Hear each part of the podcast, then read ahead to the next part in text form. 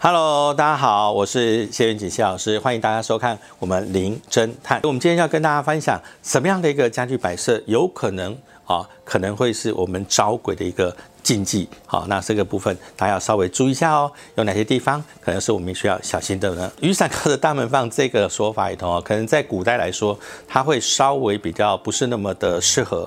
啊。那是因为古代的这个伞呢，大部分是用油纸伞。那油纸伞本身的话，它是可以完全的呃遮光。那民俗上面来说哈，以前的人在呃可能要引渡。亡魂的时候，哈，把这个灵好好好兄弟收在里头，然后躲避这个阳光直接的照射，所以民间说法才会有一些类似跟伞有关的一个说法。那其实一般来说来说的话，对于这个相关的做法的一个呃方式的话，有两种，一种就叫油纸伞。啊，其实还有一种就是黑伞，啊，不过基本上来说，如果单纯只是放在呃门旁边的话，其实没有什么太大的禁忌，除非说我们可能刻意在外面啊打开，然后又刻意啊收回来放在门口，那也许在这个过程中可能会一些一些干扰或影响。基本上床的附近有放镜子哦，对于噪音这件事情来说，其实是没有直接关系哦。在风水上面，镜子有几大原则，比如说不能照门，不能照床。啊，不能互相对照。以前的人都会认为说，我们的灵魂哈，在出入身体的时候，有时候受到干扰，可能会受到惊吓，就会产生啊，这个出入哈的瞬间，呃，不是那么顺畅。所以往往有时候有些人会睡觉的时候，会突然间啪，好像一脚有没有踩空了，踏空，然后哎就醒过来。所以为什么镜子它不太适合照在床上？第二个，镜子照床的时候会让人产生就是潜意识的不安定。所以呢，睡在床上呢，也容易呃比较容易有摩擦，容易有争执或吵架的情况发生，所以会尽量呃不太建议就是镜子照床。其实镜子有几个原则，我们呃房子有很多很多的方向哈，有时候很多大家会摆很多的位置，但是大家要注意的地方哈，有两个位置最不适合，一个叫做东北方。一个叫西南方，这条线上叫做五轨线，哈，所以当我们如果放错位置，刚好放在这个范围刚好对的那个点上的时候，有可能在民间的说法呢，镜子会成为呃好兄弟，哈，临界好兄弟出入的一个啊阴阳呃这个空间的这个通道，呃蜡烛其实一般来说哈，祭祀蜡烛不适合，但香氛的蜡烛它不在这个范围内。那么至于这个可能会呃这个所谓的香的一个形式来说哈，它不单纯就是说我们可能啊拜拜上香的这种香，包括有很多这种呃可能佛教啦，或者是呃其他国外的一些宗教，比如说线香啦，或者是啊个还香啦这一类的这个香烛来说的话。都是比较不适合，那么在家中点燃的。基本上有一个原则，就是说，尽量不要在床头摆放太多啊。其实有个最大机会是不要摆放在床底下，感觉好像我躺着的时候啊，底下一堆，然后面对着，好像面对着我们的背后。民俗的上的说法里头，呃，主要不在噪音，主要的部分是在于犯小人。好，那至于呃会产生就是所谓的噪音的娃娃来说，通常有两种，第一种呢叫做火眼娃娃，哈。那火眼呢？基本上来说，包括可能你看到某一些佛像或者什么之类的一些雕像，那它就是很简单，就是你走到哪，你就觉得那眼睛盯你盯到哪啊，你在移动过去，你就觉得它眼睛是跟着移动，好，那个叫火眼。那在国外呢，还有一种叫做呃，就是悬丝啊，这些木偶来说的话，它也很容易被这个所谓的灵。啊，附上去，还有一种是国外的，啊，它也是手套进去以后，赋予它，会嘴巴会动，会讲话，很多人都会觉得很恐怖，你知道那原因是因为它可能就是，呃，这个持有的人，他除了啊用赋予在控制以外，他的有可能很多的心思跟传传达他的讯息，都是透过娃娃，所以久了以后，也许娃娃跟原本的主人还有产生一个好感应，所以在民间上面说，这些娃娃才是比较机会性的。那还有一。种就是国外有一些特殊的祭典出现的一些面具，啊，或者一些特殊的一些东西。那这这些面具呢，基本上来说，有时候呢，通常他们有经过特殊的施法。我说的施法不是单不是像我们讲说那什么巫高级的巫术，那不是哦，它是那一种就是类似那一种地方的那种巫术。那有时候我曾经遇过，就是有一个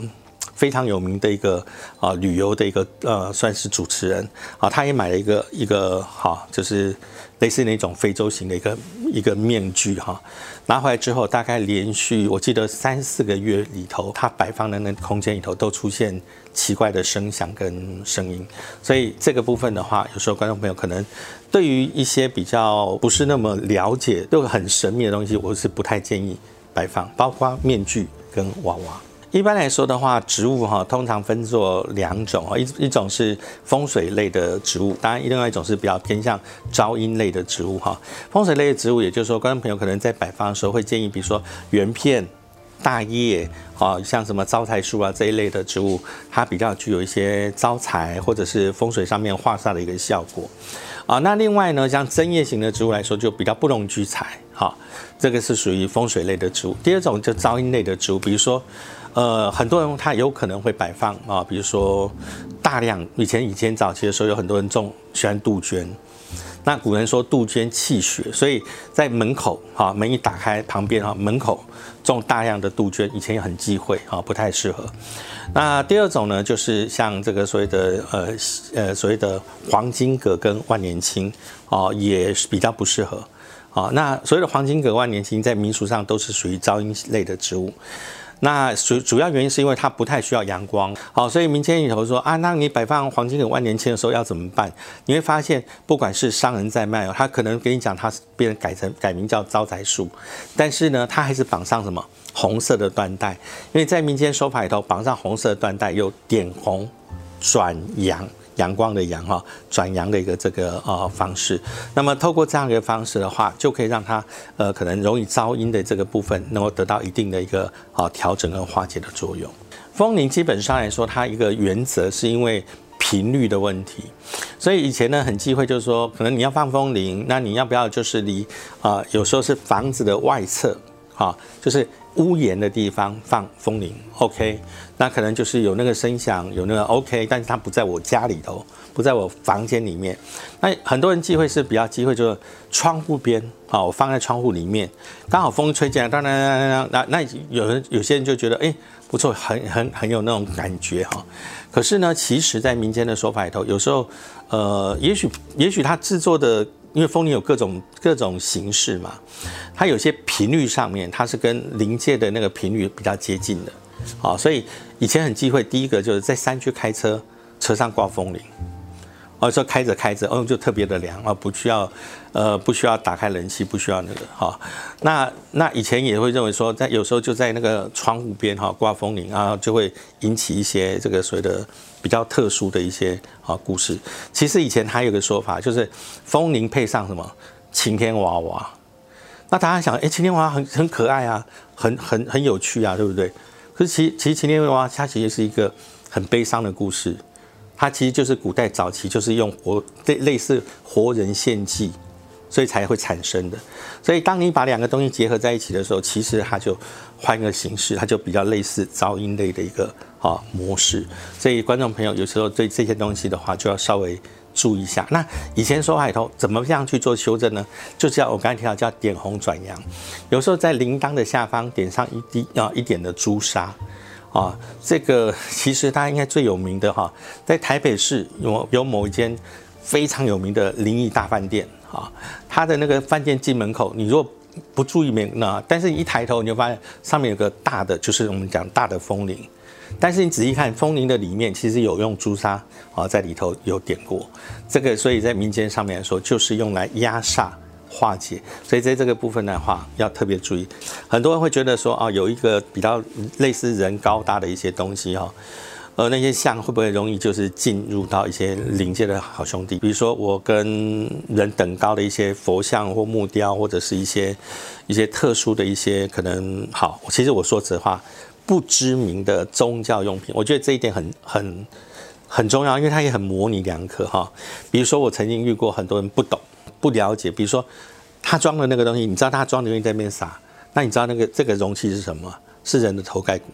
很多人因为不懂，他觉得啊，好可爱，这个好好特别啊。其实他有时候它的来源大家不清楚，你很容易拿到人家施法或者是专门在做一些那个仪式在使用的。你知道到泰国去有古曼童。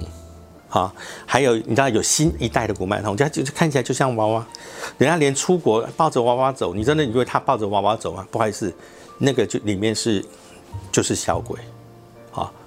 所以大家还是觉得说，呃，如果这些比较奇特的东西在采用的话，都必须要特别的小心啊，因为第一个你可能呃我不知道它的来源，第二个它这个取得处是怎么样的那个你不知道，啊，第三我也不会使用它。啊啊！第四，我不会摆，不懂怎么摆放或供养它。比如说，我刚才提到，呃，这这虽然是人皮骨，可是他把它供养在那个地方，它有一定的法法器的能量。因为当初人家在修炼的时候，啊，就有特别那个。可是我们不懂啊，你买回来供在那边，久了失去供养以后，它有可能产生一些影响，哦，我们自己不知道。所以，如果观众朋友遇到一些不知名的一些这个呃东西的话，尽量不要。呃，随便买回来啊，木雕或各种雕像的时候要看颜色，比如说你看起来像人一样，它气色不好啊，这样扮哦，我有看过这样扮成一个颜色一个颜色啊，看起来像人脸两个气色，比如说这边黄黄的，这边白白的，看起来就像一个人，有没有气青黄不接啊，气色不好啊，其实说真话，那个屋主他就真的就是有问题，就是身体不好，好。那有些有一些，我曾经也遇过，就是一个关公像啊，它这个地方明显就有一道疤痕，好一道疤痕。那那个屋主男屋主就发生车祸，也许我们用个呃大概拇指大小或一个十元大小的一个硬币大小的那个红纸，啊，最好是用人家过年的时候给你的红包袋那个红纸，因为那个是有人家赐福给我们的意思。当你贴在它的特定啊底部。或者背后的时候，他就不容易被其他的一些临界的好兄弟好侵占或产生影响。一般来说的话，观众朋友刚才提到，就是说哦，家里头有一些所谓的噪音的植物，那有没有可以就是 OK 换来呃好运气的植物？比如说，民间里头可能会摆放所谓的艾草。好，那这个部分来说的话，它会有一些呃加分的效果。其实有一个部分哦，像比如说，你有没有发现我们过呃端午节的时候会用什么菖蒲啊，那个什么榕叶啦、榕树叶啦、艾草啦哈，这些呢绑在一起啊，放在你的门上。可是你要注意哦，有些人一放，可能你会发现大半年他都不拿下来，你知道为什么吗？因为它本来就有镇宅辟邪的功能。啊，菖蒲在古代来说的话，哈。骤一吹的时候，它是化为长剑，好，所以它有斩鬼的功能，好。然后榕树叶它是比较偏一半一半的哈，它可以招阴，也可以也可以产生就是化解的功能，好。那至于我们说所谓的呃可能艾草这类的东西，哦，它也有驱除净化的一个功能，所以观众朋友也可以把啊类似像这种东西，以前的人都会留一年，留下一整年，这一年里头家里头如果发现奇怪的事情的时候，他会把它拿来泡热水。好，一半的热水，一半的冷水，泡完之后拿来怎么？那用那个水擦澡、净化、洒净、净化，都可以达到一定的功效。呃，另外观众朋友呢，哈，民间里头，比如说，呃，芙蓉也是一种比较特殊的植物。芙蓉这种植物很特别哈，就是你种在那个地方，啊，很多人会刻意种在门口啊。为什么？种在门口就是让好兄弟他就是尽量过门而不入。它很奇怪的地方是哦，有时候它会只有一半。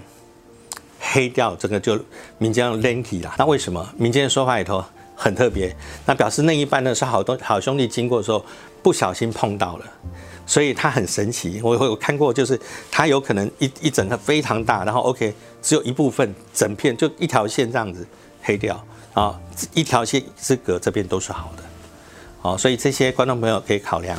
呃，放在家里呀、门口啦、特定的地方都有一定的啊，这个趋吉避凶的一个些效果。那当然，观众朋友对于今天我们的这个分享有没有呃觉得很有兴趣的地方？那你有没有呃有一些比较想要跟我们知呃想要跟我们一起来分享啊，想要更了解的部分？那如果你有任何的想法，都欢迎在我们的下方啊，那么留言。那欢迎您的哈订阅、按赞哈，然后这个。呃，锁定我们的这个频道，那我们会在下一回合啊，说不定我们在下一次呢，就会把你想要知道一些故事，我们在下一次跟大家一起来分享，欢迎哦。那我们呃，下回见，拜拜。